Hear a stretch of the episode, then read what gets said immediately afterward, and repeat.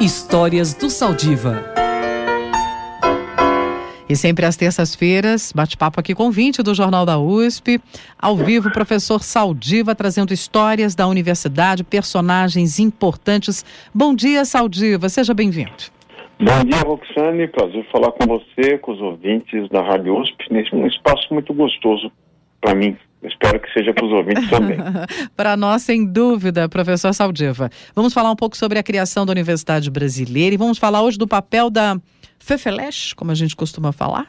Aqui, aqui a, a, USP é muito cheia de siglas, né? E obviamente que aqui, por aqui, todo mundo se entende, EASH, IRI, mas a gente precisa falar em detalhes para quem né, não conhece o dia a dia das siglas aqui da universidade. No fundo, o, o, o, a gente sabe que o Brasil, o conceito de universidade no Brasil, é, é um conceito muito vago. É, de fato, nunca teve uma universidade criada assim, desde o início, como universidade, até a criação da Universidade de São Paulo. É, a própria Universidade do Brasil, foi, é, que foi a primeira a ter essa designação, ela, ela foi feita numa situação muito peculiar, é, na proximidade das, das comemorações do, do, do, centenário da independência, é, que, que, que ia ser feita em 1920 e 22, uhum. o, o rei da Holanda queria conhecer a Universidade do Brasil e não havia. Então, por decreto, se criou um decreto do presidente na época, se disse, olha, está criada a Universidade do Brasil. Uhum. Se colocou uma placa no, no lugar, num prédio, no Rio de Janeiro, e se juntaram as escolas profissionais direito, engenharia e medicina.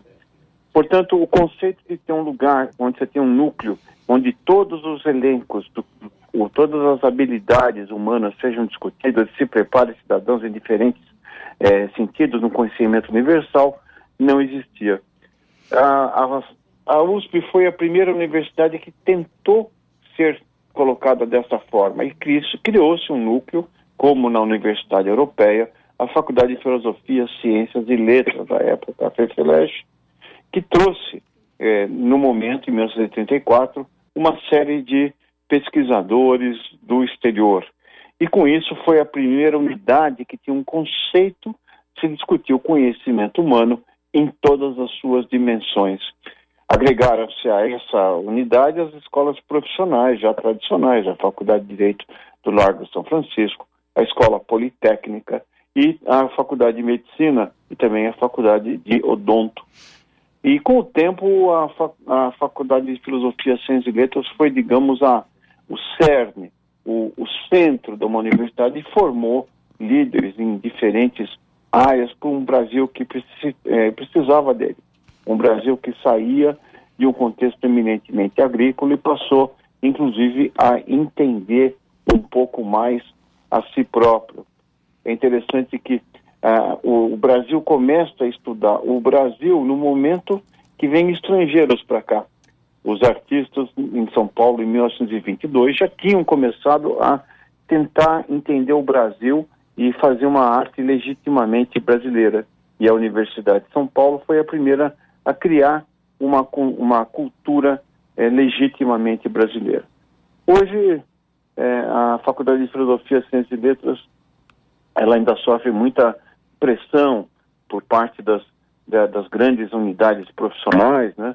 mas ela talvez seja a coisa mais parecida que tem numa universidade brasileira como sendo uh, um centro de, de, discussão de praticamente todas as áreas. Nós temos ciências, nós temos letras, nós temos, uh, enfim, tudo que, que uh, inclusive as áreas denominadas, digamos, centrais para a formação e para a compreensão de uma nação e formulação de políticas.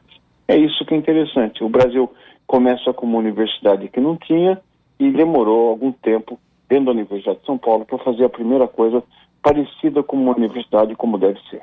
Muito bem, história de hoje do Saldiva, sempre às terças-feiras para você, histórias ligadas à Universidade de São Paulo, uma reflexão, né? É importante a gente pensar sobre a nossa própria história, não é? Isso nos nos faz pensar também sobre o futuro, né? Sobre o caminho que temos também a percorrer. Que é, que é muito difícil agora, né, Roxane? Sim, cada vez mais difícil.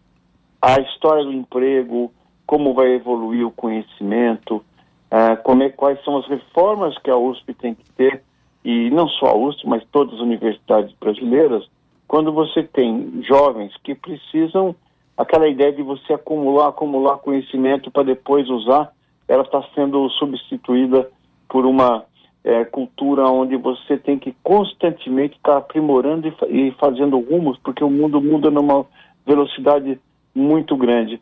E talvez seria importante que a gente tivesse em todas as universidades brasileiras, incluindo a USP, uma forma de preparar as nossas universidades para os desafios do mundo real uhum. que chegam com uma velocidade espantosa. Professor Saldiva, sempre às terças conosco aqui no Jornal da USP. Ótima semana para você, Saldiva, e até a próxima. Olha, eu que agradeço, Roxane. Um abraço a todos os ouvintes e é sempre bom começar uma terça-feira é, falando com vocês. Muito obrigado. Obrigada, bom dia.